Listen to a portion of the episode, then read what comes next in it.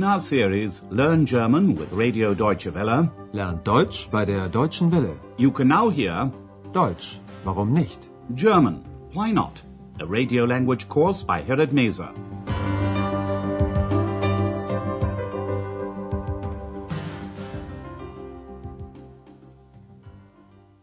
Hello and welcome back. Today you can hear lesson 16, but today it's different. Aber heute ist das anders. We're accompanying Andreas and Ex on their train journey to Berlin. It's a long way from Cologne in western Germany to Berlin in the eastern part of the country. Andreas and Ex have just got on the train in Cologne. First of all, they look for a compartment, ein Abteil, that's empty. Ex would like to have a window seat, ein Fensterplatz, so she can have a good view.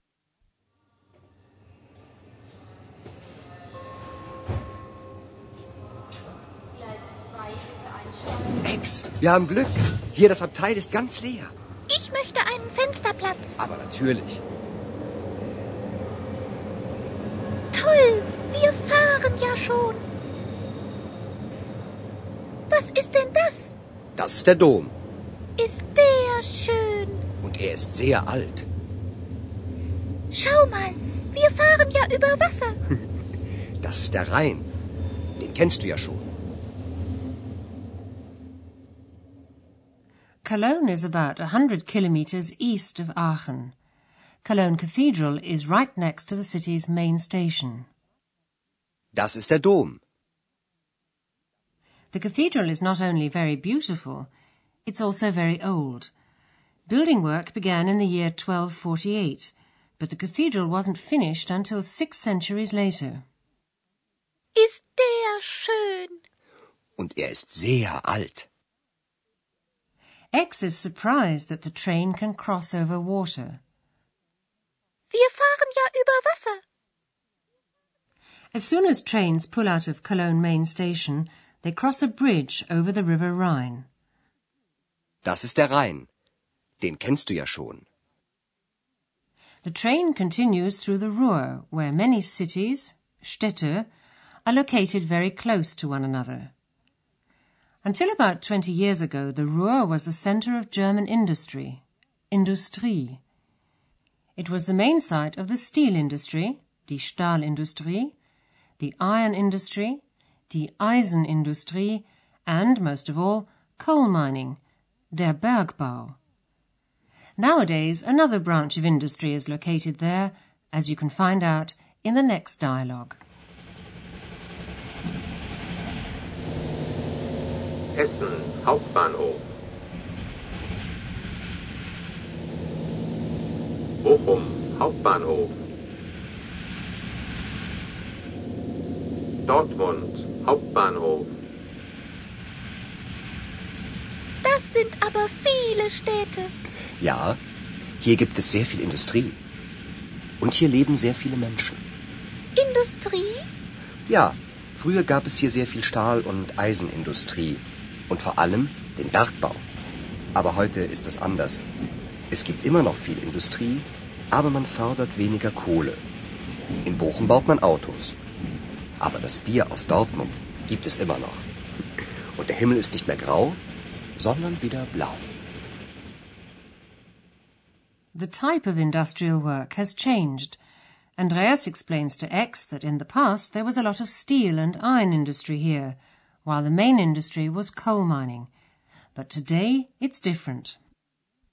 Ja, früher gab es hier sehr viel Stahl- und Eisenindustrie und vor allem den Bergbau. Aber heute ist es anders. Nowadays, work in industry has become easier. Andreas explains there's still a lot of industry, but there's less coal mining. Es gibt immer noch viel Industrie, aber man fördert weniger Kohle. Today, cars are manufactured in the city of Bochum, but beer is still brewed in Dortmund as in the past. In Bochum baut man Autos. Aber das Bier aus Dortmund gibt es immer noch. The developments in industry in the Ruhr have changed people's living conditions. The air, for example, has become much cleaner, and the sky is no longer grey, but blue. Und der Himmel ist nicht mehr grau, sondern wieder blau. But Ex has lost interest. She looks out of the window into quite a different landscape where there's a lot of agriculture. Landwirtschaft. Ex sees animals in the meadows. Auf der Wiese. She sees horses, Pferde, and pigs, Schweine, which are reared in this area. Schau mal, da sind ja Schweine und Pferde auf der Wiese. Na klar, jetzt sind wir ja schon in Westfalen. Hier gibt's fast kaum noch Industrie, sondern mehr Landwirtschaft. The train continues on its journey. X is impatient. When they arrive in Hanover, they haven't yet covered half, die Hälfte, of the distance to Berlin.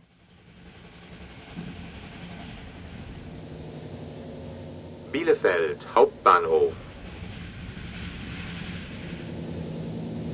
Hannover Hauptbahnhof. Wie lange dauert das denn noch? Ich weiß, die Fahrt dauert lange, aber jetzt sind wir schon fast die Hälfte gefahren. Wie lange dauert das denn noch? Noch vier Stunden. Komm, wir gehen mal in den Speisewagen. To keep X occupied, Andreas suggests going to the restaurant car, der Speisewagen, to get something to eat and drink. Komm, wir gehen mal in den Speisewagen. Ex finds the view from the window boring. All she can see is countryside, forests, Wälder, and rivers, Flüsse. There aren't any cities here, just villages, Dörfer. Hier gibt's ja nur Wälder, Blumen und Flüsse. Keine Städte, nur Dörfer. Das ist langweilig. Dann schlaf doch ein wenig. Ex decides to follow Andreas's advice and have a nap. She falls asleep and doesn't wake up until they're almost in Berlin. Potsdam. Hier Potsdam.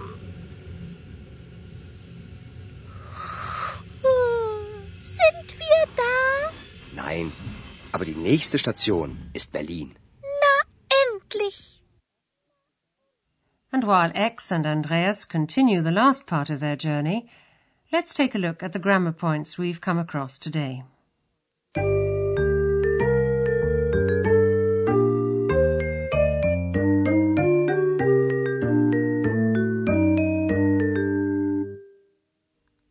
Clauses in German can be joined together by using conjunctions.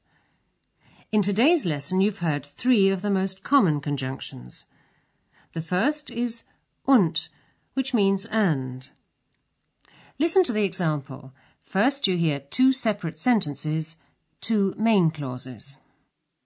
Hier gibt es sehr viel Industrie. Hier leben sehr viele Menschen. And now the same two sentences, joined by the conjunction und. Hier gibt es sehr viel Industrie und hier leben sehr viele Menschen.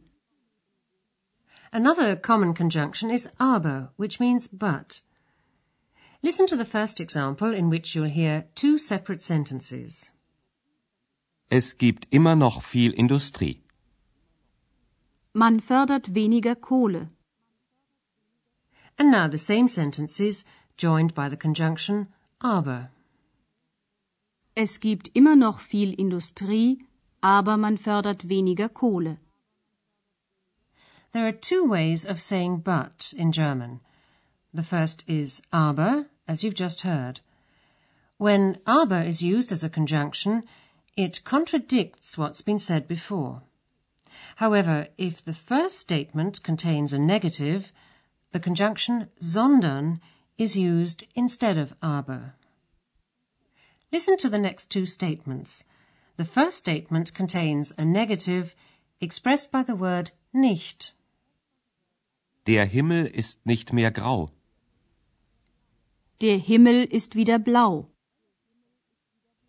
When the two sentences are joined, the conjunction used is sondern. Der Himmel ist nicht mehr grau, sondern der Himmel ist wieder blau. If the subject of both statements is the same, it's not necessary to repeat it when the two sentences are joined together. In the example, der Himmel is the subject in both sentences, and the verb ist is also the same. In this case, the verb doesn't need to be repeated when both sentences are joined together.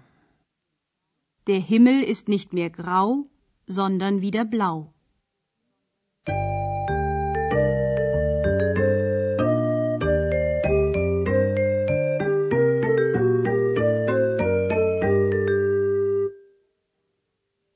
Listen to the dialogues once again, and while you're listening to the music break, sit back and relax.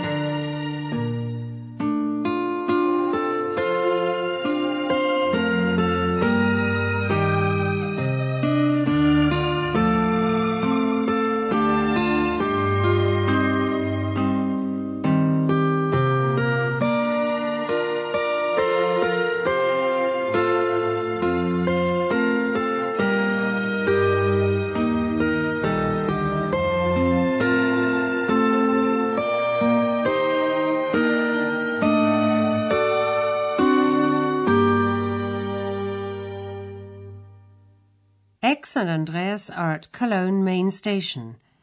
They get on the train for Berlin. They see the famous Cologne Cathedral and cross the River Rhine.